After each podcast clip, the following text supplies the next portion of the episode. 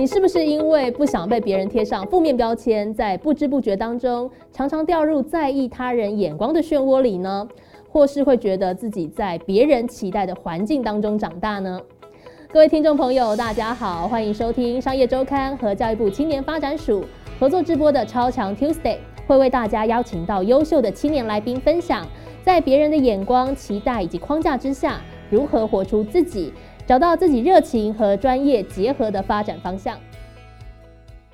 欢迎来到教育部青年发展署的超强 Tuesday，我是微微。我们今天邀请到的正是老朋友正声机器人有限公司的执行长申恩来到节目当中，欢迎申恩，耶！嗨，大家好，我是 GT Robotics 的蔡申恩。哇，邀请到申恩哦，其实真的是算算是让您屈尊于我这个菜 鸟，在这边不知道在搞什么东西，我还让你把机器人放在我前面，然后来 来操控一下哦。哎，其实我想今天很重要主题要聊聊机器人，是一个呃对大家来讲呃充满着幻想，然后充满着热血的一。项竞技的比赛，那申恩他过往的经历，不管是打了比赛，甚至到自己创业，都跟机器人相关。现在有很大的一块领域啊，是在做教育这个类型。呃，我想也是可以透过今天的节目来跟大家做分享的。我们其实一开始提到机器人哦，很多人说对啊，我们小时候也玩过啊，玩过有兴趣是一块哦。申恩自己什么时候是觉得哦，我真的是一定要就是为被为机器人着迷的那个瞬间是在哪一个瞬间？应该要说到，就是高二技职体系，就是环境的造就。因为在高中之前，对于机械来讲是非常陌生的，甚至从来没有想过。那真的是踏入了技职体系之后，有了那个环境，然后发现说，机器人就是有很多种。但偏偏被我遇上了人形机器人，让我更喜欢。那喜欢的原因就是因为看了格斗比赛，因为我们的机器人是拿来做钢铁擂台竞技的。嗯，那。像那样子的对战的过程当中，我会觉得是很热血的，而且加上它的改装元素很多，就是就此着迷。就是说有很多变化性，然后也很喜欢那种格斗的感觉。那时候是高中嘛，其实从那时候就开始走上那种算算选手之路嘛，就是自己慢慢摸索。然后那时候就是有一个契机点，就是很早期的机器人都是以教具机为主，嗯，然后我就想说，哎，那我自己设计一台。专门来克制厂商的机器人，就是我可以把我的想法，因为加上我那时候是读制图科哦，所以制图科以前都只有画图，然后可能送工厂就会繁琐，但是三 D 电影机是可以放在学校，我画完我就可以印出来的设备，嗯，所以那时候就把一些三 D 电影的元素，就是在测试过程当中一直融入到。机器人里面，嗯，是，这是高中时期哦。另外一个就是说，其实机器人现在不单纯是格斗，就像刚刚讲的，我们有很多的变化，那个造型也有很多元的一个模式，也成为教学的一块。就是我们自己，我自己本身呢，就是因为要开始投入教育这块，嗯，所以我也设计了教具。但我的教具的比较跟别人比较大的差别是，我们的课程是可以提供学生更多的克制化制作的内容，哦，所以。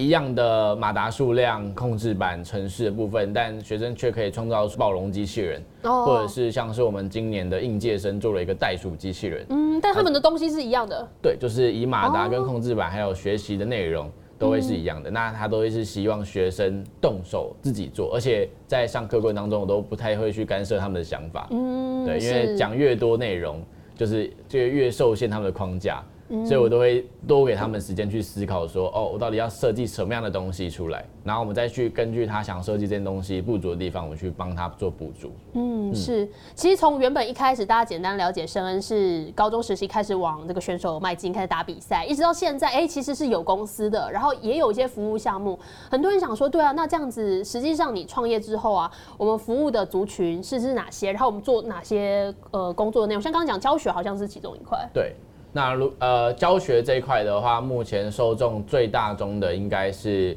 国小国中生。哦，但是比较刚性需求的其实是高中生，原因是因为现在的学习历程的关系的推动，对，那只是说学习的呃环就是时程，因为有些学生要升学，所以他可能必须要在考试前就把呃我想要做的事情做完，嗯，那到了国小国中，其实他比较多的是我喜欢机器人，所以我来参加。这个机器人的课程内容，所以以受众来讲，教学端是这样。但是如果是论企业端或是大学端来讲，可能有些做的是，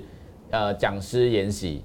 那有些做的是企业培训，那其实这两块的受众就不太一样。嗯，是，所以其实刚刚讲说，不只是小朋友啊，大的也也 OK。然后其实每一个年龄层大家都可以来做学习。然后他在目前你们的公司就是变成了一个比较有有规模的服务这样子，是有有规模有制度。然后我想从这个角度来看，呃，现在的发展从以前是选手，哎，现在已经换了。完全不同的角色，哎，这这个转换也是慢慢摸索出来嘛。不然说，其实你也可以一直打比赛啊，打到三四十 岁，不然机器人又没有什么年纪，你可以打到变成老爷爷也行吗？是，没错，的确是这样子。那呃，针对比赛选手路会转到教练路的原因，其实如果是讲最大原因的话，应该是需求，因为的确很早期的时候，是我们选手的同号小众开始到哎开始越来越多人加入之后，那在呃比较巅峰的时间点的时候，就是有家长在做询问，希望说，哎，我可不可以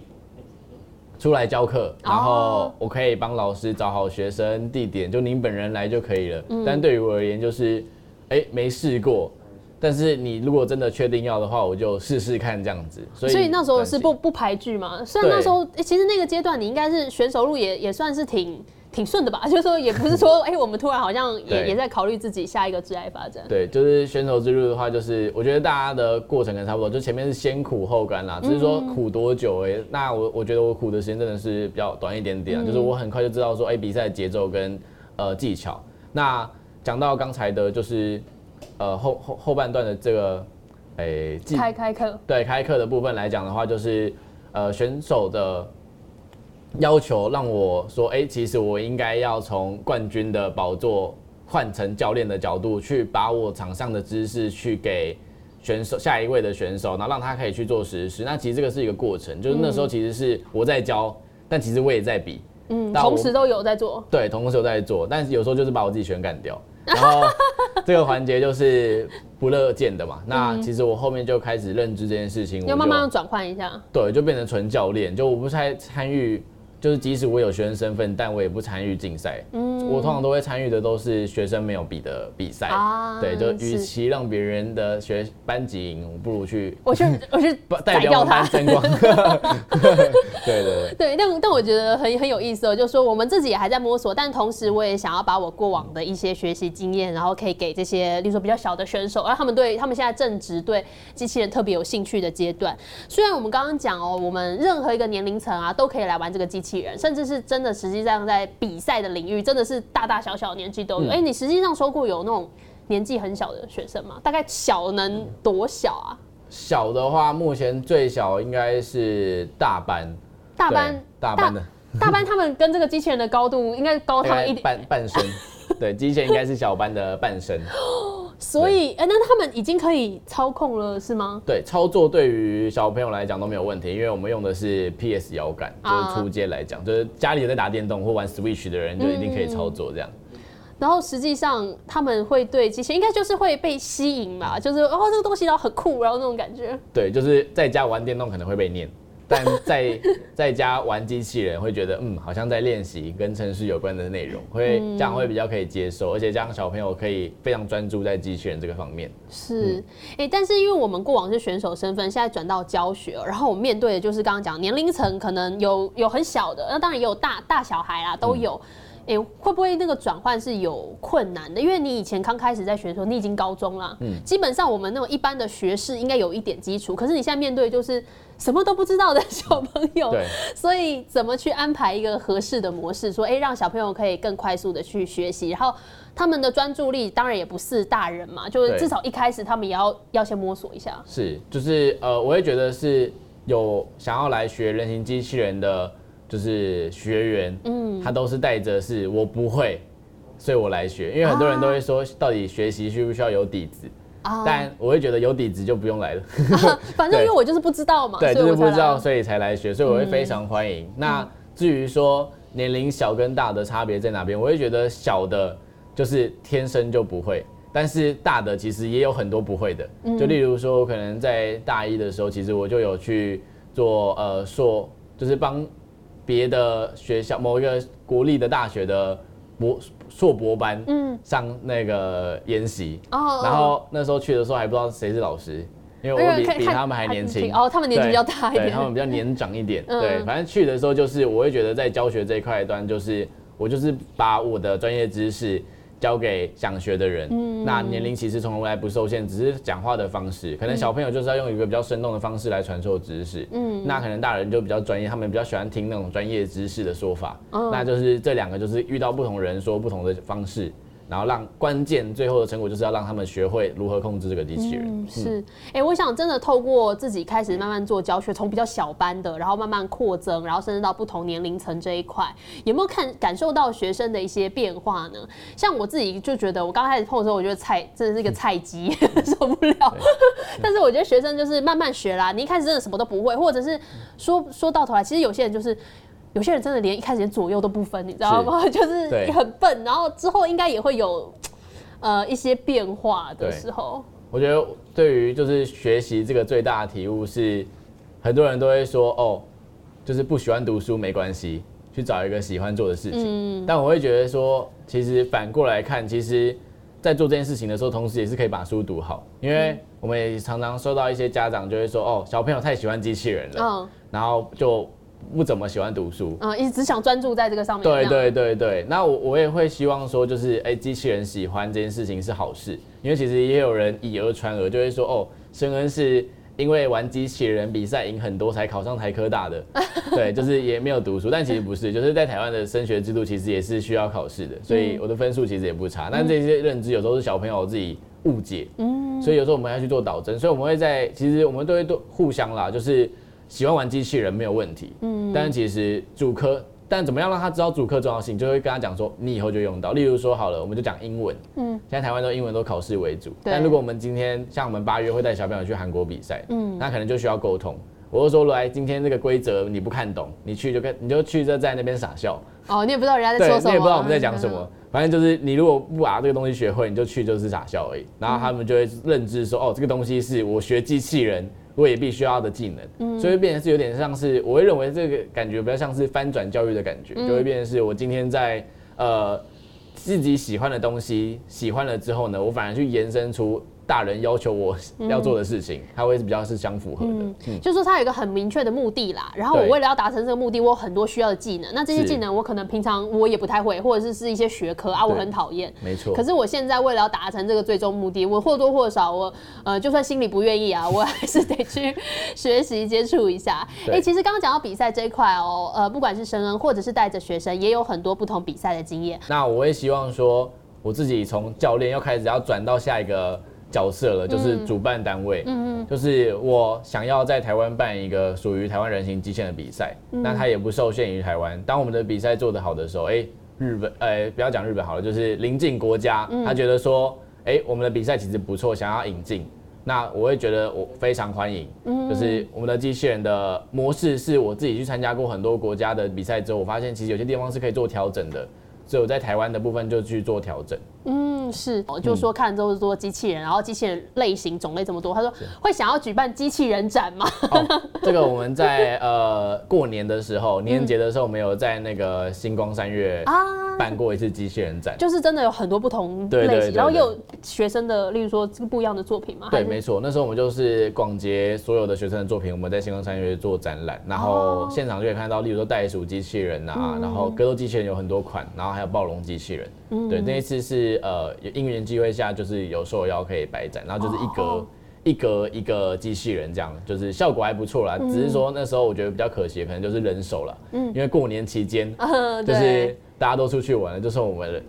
一个 比较工作人员的地方，就在场上就是介绍啊，帮忙这样子。在在国外其实也有很多的比赛，所以以前在台湾很多比赛都是国外引进来，并没有比较本土，然后有有系统、有系列性的这样子吗？是，呃，应该说，我会觉得我看到这边比较，呃，我觉得会需要导正的地方，是因为我们过往都送少少的学生到国外比赛，嗯，那他其实出国回来。即使就算是世界冠军，其实也很难去跟家长会有一个关联性。他会不不太懂啊，那是什么比赛？对，然后我只知道台湾又多了一个冠军，但不知道它的关联性，或是跟我的小朋友什么关联。但如果我今天在台湾办，可能有八成或九成的家长看到说，哦，其实台湾其实在推这件事情，甚至政府啊、企业都在推这件事情的时候，其实他的渲染力是很强的。他可能在现场就是看完比赛就问说，哎。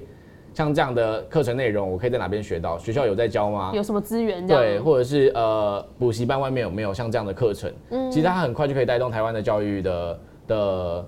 核心教育，就是可所谓的科技类型的去做推动。因为主要是我们今天就把活生生一堆高级的这种操作员，嗯，吸引到台湾，甚至是国外的选手来到台湾。可以交流吗？对，可以交流，或者是就看到像像我们的小朋友在现场就是用英文在跟人家沟通。嗯，就是如果有这样的一个环境跟一个这样的一个气氛，其实很难不去提升学生的，就是技能。对啊，他们会会有那个动力。对对对。然后甚至像刚刚讲说，一般哦，也许你真的对机器人不熟，你只是路过，或者像刚刚讲家长看到，他会觉得说，哎，这样的学习环境或这样的氛围也挺好的。然后我们也有一些国际的互动，会带动大家对于机器人更高的兴趣哦。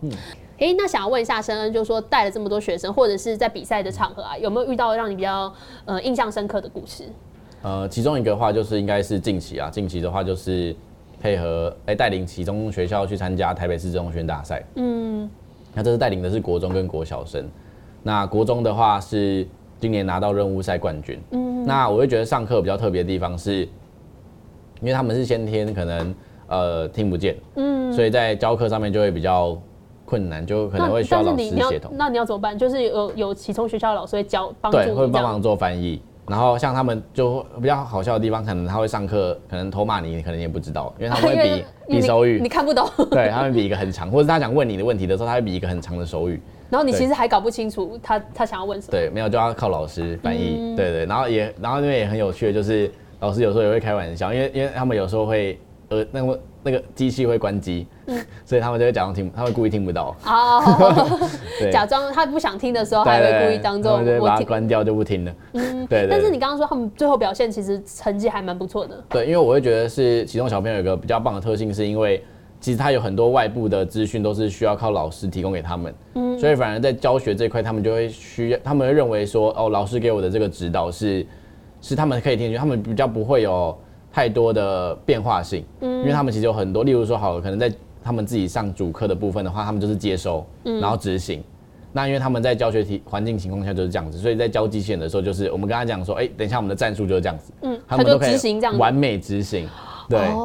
对他们就不大会比较不会有其他差错这样。嗯，可是因为你刚刚讲他们是那个任务型的这个比赛项目，所以比较能够专心的，然后去很很妥当的去执行每一个很细节的动作。对，就像呃。就是我们会偶尔稍微跟老师们开玩笑，就是因为他们可能在比赛的时候就直接关机了，直接他只专心于他做，对他们不会受到外界干扰，对，哦，所以他们都可以很专注。就像是他们可能在比投球，他们投球也很厉害，嗯，他们的就是球会放在球架上，嗯，他们那个球架在夹球的时候，球架是完全不会动的，就是他们可以很很精密的操作，对对对对对，然后每一颗都执行的非常棒。嗯，对，我也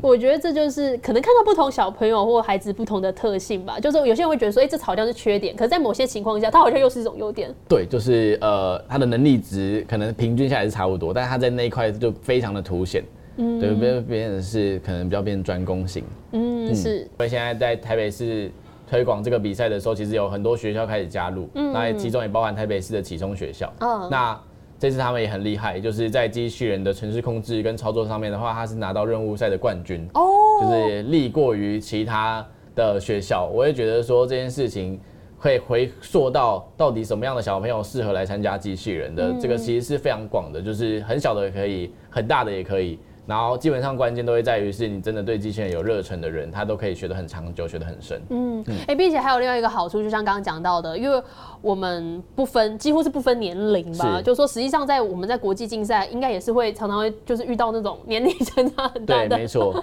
你可能对到一个哎小小孩，这个小小孩超强，对，这个也是非常有可能的。二零一八年的时候在大邱的时候，韩国大邱，那那时候就是有受邀到韩国去比赛，嗯，然后就有拿一个铜牌。回来，然后就是当的话，就是跟他们的裁判长做一个合影。哦，对，就是我觉得参加韩国比赛的好处就是它的制度做得更完善。嗯，他们是用钱把 国外的选手邀请过去的，所以其实我们去那边基本上就是落地招待。哦，所以他也很希望邀请到很多厉害的选手都来他们国家，就是比比赛那种感觉。对我们来讲，当然是出国很便宜，非常划算。但是其实关键是他们在那个国家做的这些流程都是很好的，因为。他把我们邀请过去，其实在现场就是很多选手就他们当地自己的韩国选手就看到我们台湾的一些选手的一些技术，哦，就可以很好的做交流。没错，他可能就是花了呃把我们请过去的费用，但是他影响到的是他可能八十位、一百位在场的选手可能会去做哎学习的。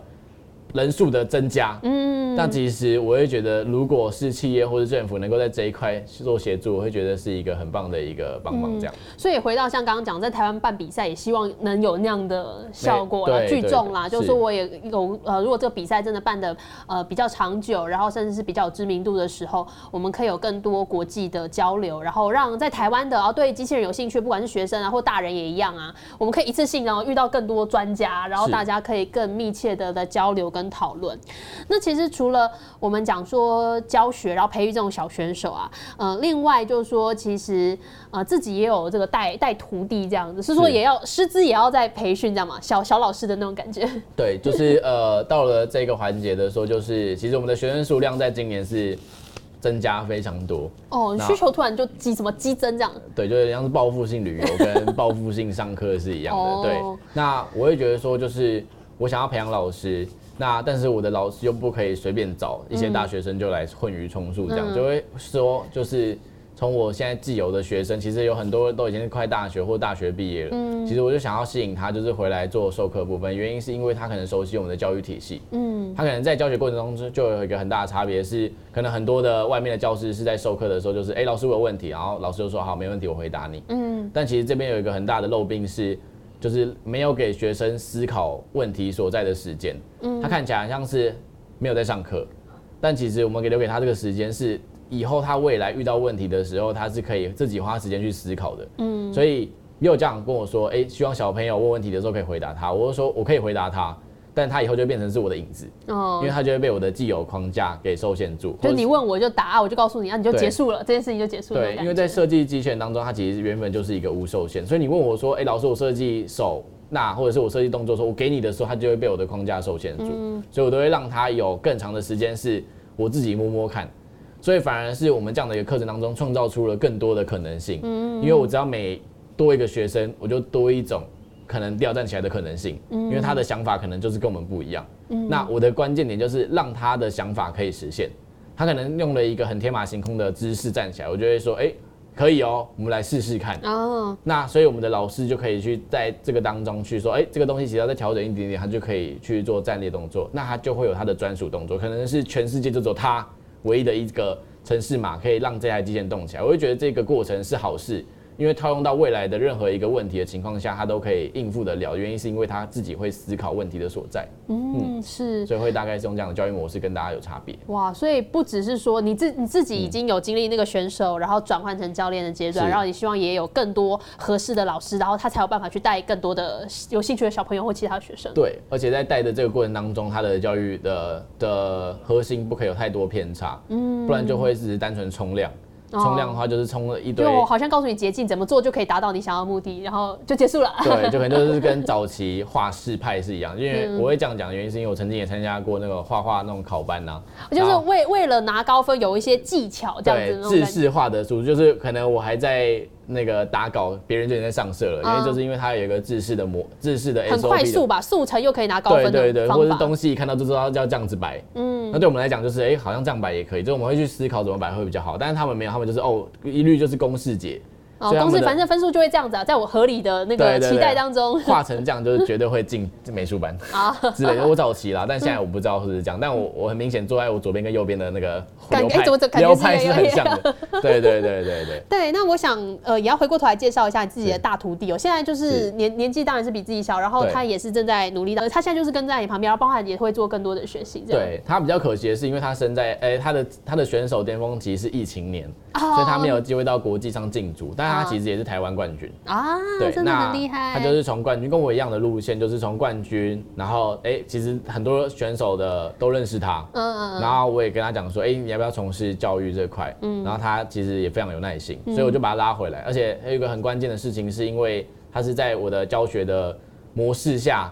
就是学出来的，所以他应该是你很早期的学生，知道吗？对，也也算早，可能就是四四四年前左右。对，那。他就会知道说我的教学风格是怎么样。嗯，对，那就是会变成是他刚加入的时候，我可能在旁边稍微叮咛他一下，因为他可能也会稍微复习一下，就是我当初怎么教他的。嗯，因为很基础的东西嘛，对，要要碰到基础像我比较有感触的地方是，他终于知道为什么当初我会这样对待他。哦，等他 换了一个角色，他才懂说为什么你当时当时是这样跟他讲话。为为什么有时候在做问问题的时候是不需要回答的原因，是因为这个东西自己想通之后。比我们每一次你问我提醒你的效果都还来的非常多，哎，来的非常好，这样子。是，哎，我觉得你你过往这些经验好像真的就是慢慢摸摸索，像他现在有前面有一个你嘛，对，然后但是你很多东西比较多是自己摸出来的。呃，对，就是前期，当然我们还是有一些厂商啦，跟一些合作伙伴，就是我们交流出来的一些成果，因为其实单靠我们自己的话，其实很困难。那我也希望说，透过这样的一个方式就可以。把自己做提升，然后提升完的技能，例如说，我有一个 A 技能，我的另外一个老师有个 B 技能，我们交流完，我们就有 A、B 技能可以做使用，所以我们的老师的技能只会越来越多。嗯，对，那一部分也是去符合学生现在要做的事情，因为我会觉得说，最近看到的一句话，我觉得蛮棒的，是呃，不要教老师不要教自己会的东西，老师不要教自己会的东西，应该是要教学生想学的东西。哦，对，我觉得这个时代转变，因为其实现在有太多老师就是吃老本，就是我我我自己手上学什么，然后我就是全部教。对，我就愿意教这个，但也没有去考量到学生到底现在需不需要这样的东内容。嗯，所以反过来就是我我们会去从向是，哎，学生在设计机器人这一环当中，他想要一个什么样的一个成果？那老师不足的地方，老师就去补足，或者我们就跟学生一起讨论。就例如说，好，台湾其实没有袋鼠机器人，嗯，然后我那个高中生就说他想做袋鼠机器人去比科展。我就说我没做过，但我们可以来做做看。反正你也是第一次嘛，你也不知道怎么弄出来。没错，但因为他是要做科展，他会有一个研究的过程，所以他的脚底板可能就画了四五种，腿长也四五种，然后排列组合可能就一百多种。嗯，那像这样的一个搭配，我就跟他讲说，哎，我们应该怎么做？甚至有些地方超越我的教学范围，例如说物理工程、物理的方程式，嗯，我就说。你有补习吗？很好，那你就把问物理老师，对，去问物理老师说，到底我们这样算对不对？就是反正都付了钱，我们就学以致用，然后把它发挥到最大。所以我们有讨论出一些数学公式的时候，我都跟他讲说，请你把这个拿去问拿去问数学老师，对，然后再来跟我讲对不对？哦，对，我们就继续做下去。所以等于说我提供我可以给他的技能之后呢，我们再来看说，哎，他的外部资源还有哪些，我们拿起来用。嗯，对，所以我会觉得说，活用资源这件事情也是。现在小朋友会需要的，就是资源都摆在那，但是现在已经变成是我们要主动去找资源了。以前是老师还会，好的老师还会问你说，你有没有问题？对，因为应该说我们有一个什么样的好康的，你还有没有兴趣？嗯，然后以前的小朋友都会说好，现在不一样，现在是资源给你的时候，你还说嗯不行，我可能要去补习，或者可能我还要怎么样怎么样怎么样的去拒绝这次的机会。所以我会觉得说这件事情是可以去考虑，可以思考一下，到底这个机会把握住跟没有把握住。的差别是什么？嗯，哎，其实提到机器人啊，很多人会觉得说，对啊，台湾好像发展机器人类似的相关的，不管是教育或者是产业，感觉啦，可能是蛮长一段时间。当然，机器人有分很多不同的细项，那现在感觉也很热门，就像刚刚讲的，很多学生也会很感兴趣，哎，想要来学，然后或者是很多家长也觉得，哎，想带学生来，小朋友来尝试一下。嗯，你会觉得现在产业发展那个竞争关系强吗？还是说大家就是百花齐放？嗯。哎，我也觉得它的大环境是好的，就是选手陆陆续续在疫情年后一直在加入。嗯，那反而我也想要提倡的是，就是竞赛的这个环节啦。因为教育的环节其实我们也储备了两三年，其实模式已经非常稳定了。嗯，再来就是希望说，哎，不论是企业或者是政政府，现在也蛮多开始在力挺我们人形机器人。再来就是企业的部分，嗯，因为其实我们要拉高整个呃会场的。这整个环境跟素质，其实企业上也也希望他们可以多多帮忙，因为例如说我们选手要出国，现在都是以自费为主，嗯，那有些人就可能会有受限的问题，或者是我们今天想要在台湾把舞台做大，嗯，我们想要把国外的选手像韩国一样邀进来台湾，嗯，那其实这个部分可能也需要企业的帮忙，那其实这个链接是很大的，嗯，就很多环节，例如说好了。我们把选手邀进来台湾，嗯，我们去国外参加比赛有选手村，嗯，那我们是国外的选手来台湾也是一样有这样的一个优待，就是哎住宿我们都帮他设计好了，甚至连旅游动线他都帮我们安排好行程对，就是游览车载我们到一个地方，他就说哦这个导那个当可能当地的学生，嗯，跟当地的裁判就说呃哪些东西我们推荐你去吃，嗯，就会有这样的一个文化上面的交流，也是我觉得近期在国际竞赛交流当中，除了机器人的竞技以外。附加了很多价值，那我会觉得对于学生上课或者是竞赛。或者机器人教育这个大的这件事情来讲，我觉得都是一个好事情。嗯，是。如果我们单看比赛本身，很多人说，哎，我好像只是为了选出什么台湾冠军啊，选出什么世界冠军啊。但是我们更看重是说，你因为办了这个活动，或者是你推广了这个产业，推广了这个教育，你可以影响层面很广。嗯，就像刚刚讲的，你企业加入之后，也许它带来，也许是金元，但更多时候是因为台湾本身也是科技重镇嘛，是。所以你很多所接触到的学生或这些很厉害的，他会不会成为你企业的一些人才或者这些帮忙？这可能都。有更多可以来互相益助的地方。那今天很难得邀请到申恩啦，申恩有准备一句话要来跟线上的朋友来做分享。这句话是哪一句话呢？我觉得它会有两个意思的层面，一个是自己问自己，哦，做不做会做不做